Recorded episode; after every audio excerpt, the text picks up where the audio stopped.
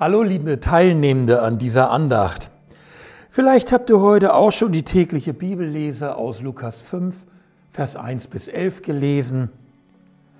Es ist die schöne Geschichte vom Fischzug des Petrus und wie Jesus ihn dabei zu einem ganz anderen Fischerdienst beruft. Sonst lest sie noch einmal nach. Da gibt es ja viele schöne und beeindruckende Dinge, die es wert sind, dass wir sie eingehender betrachten an dieser Geschichte. Mir fiel ein Nebenzug ins Auge, den ich aber doch bedeutsam finde. Nämlich wie Jesus immer wieder diese Balance findet zwischen der großen und weiten Perspektive für Gottes Reich und dem Blick und die Zuwendung für einen Einzelnen. Am Anfang der Geschichte lehrt Jesus viele Menschen. Das ist eine Situation, in der Pastoren und Gemeindebaufreaks sich baden können. Das ist, was wir ersehnen, dass viele Menschen auf Jesus aufmerksam werden, dass wir sie so erreichen, dass sie spüren, das Evangelium ist für unser Leben bedeutsam und dass sie deshalb herzukommen, möglichst in Scharen. Gott will, dass allen Menschen geholfen werde und sie zur Erkenntnis der Wahrheit kommen. Das ist das Mottowort dafür. Und Jesus erweist sich als guter Stratege. Er kann mit der Menge umgehen und er merkt sofort, dass das Gedrängel vorn um ihn herum die Verkündigung stört und dass die Leute hinten nichts mehr mitkriegen. Prompt schafft er kreativ Abhilfe und leiht sich von Simon das Boot. So bekommen die Drängler, die zu nahe kommen wollen, und um ihn rumdrängeln nasse Füße und werden auch ein bisschen kleiner, dadurch, dass sie im Wasser verschwinden. Und die hinteren haben eine bessere Akustik. Aber fast unmerklich bezieht Jesus gleichzeitig schon Einzelne mit ein.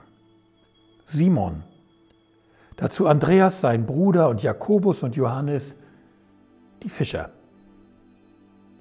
Und nach der Predigt nimmt Jesus auch nicht erstmal ein Bad in der Menge, sondern er wendet sich direkt an Simon.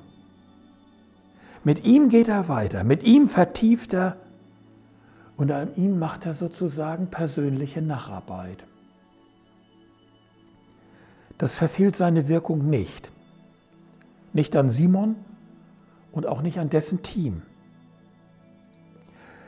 Was aus der Menge der Zuhörer geworden ist, wir wissen es nicht. Aber was aus diesem Einzelnen und seinen Freunden geworden ist, das können wir in der Bibel weiter verfolgen. Einzigartige Lebensgeschichten sehen wir da. Am Ende der Geschichte weitet sich der Horizont wieder. Simon wird in die große Perspektive des weltweiten Fischfangs Gottes einbezogen. Für ihn ist es vorerst nur ein Schlaglicht. Wahrscheinlich versteht er es noch nicht wirklich.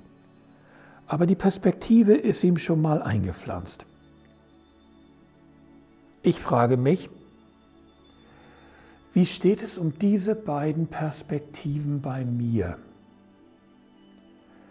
Habe ich die weite Perspektive, dass Gott mehr und Größeres will als mein persönliches Wohl und Heil und vielleicht das meiner Familie und Freunde?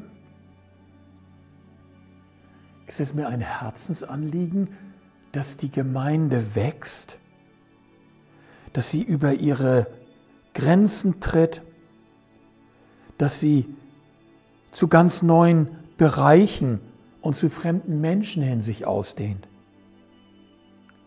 Liegt mir die Mission und die Unterstützung der Geschwister in anderen Ländern am Herzen?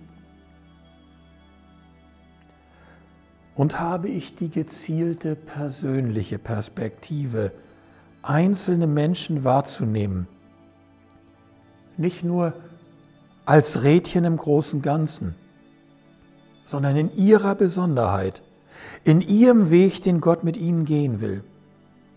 Bin ich wirklich an ihnen interessiert, eins zu eins? Und sind diese beiden Perspektiven bei mir im Gleichgewicht, dass sie sich ergänzen? Welche Seite lebe ich mehr und welche weniger? Das mag vielleicht eine etwas theoretische Frage scheinen, aber Jesus gibt uns ganz praktischen Anschauungsunterricht, zum Beispiel in dieser Geschichte, wie das aussieht.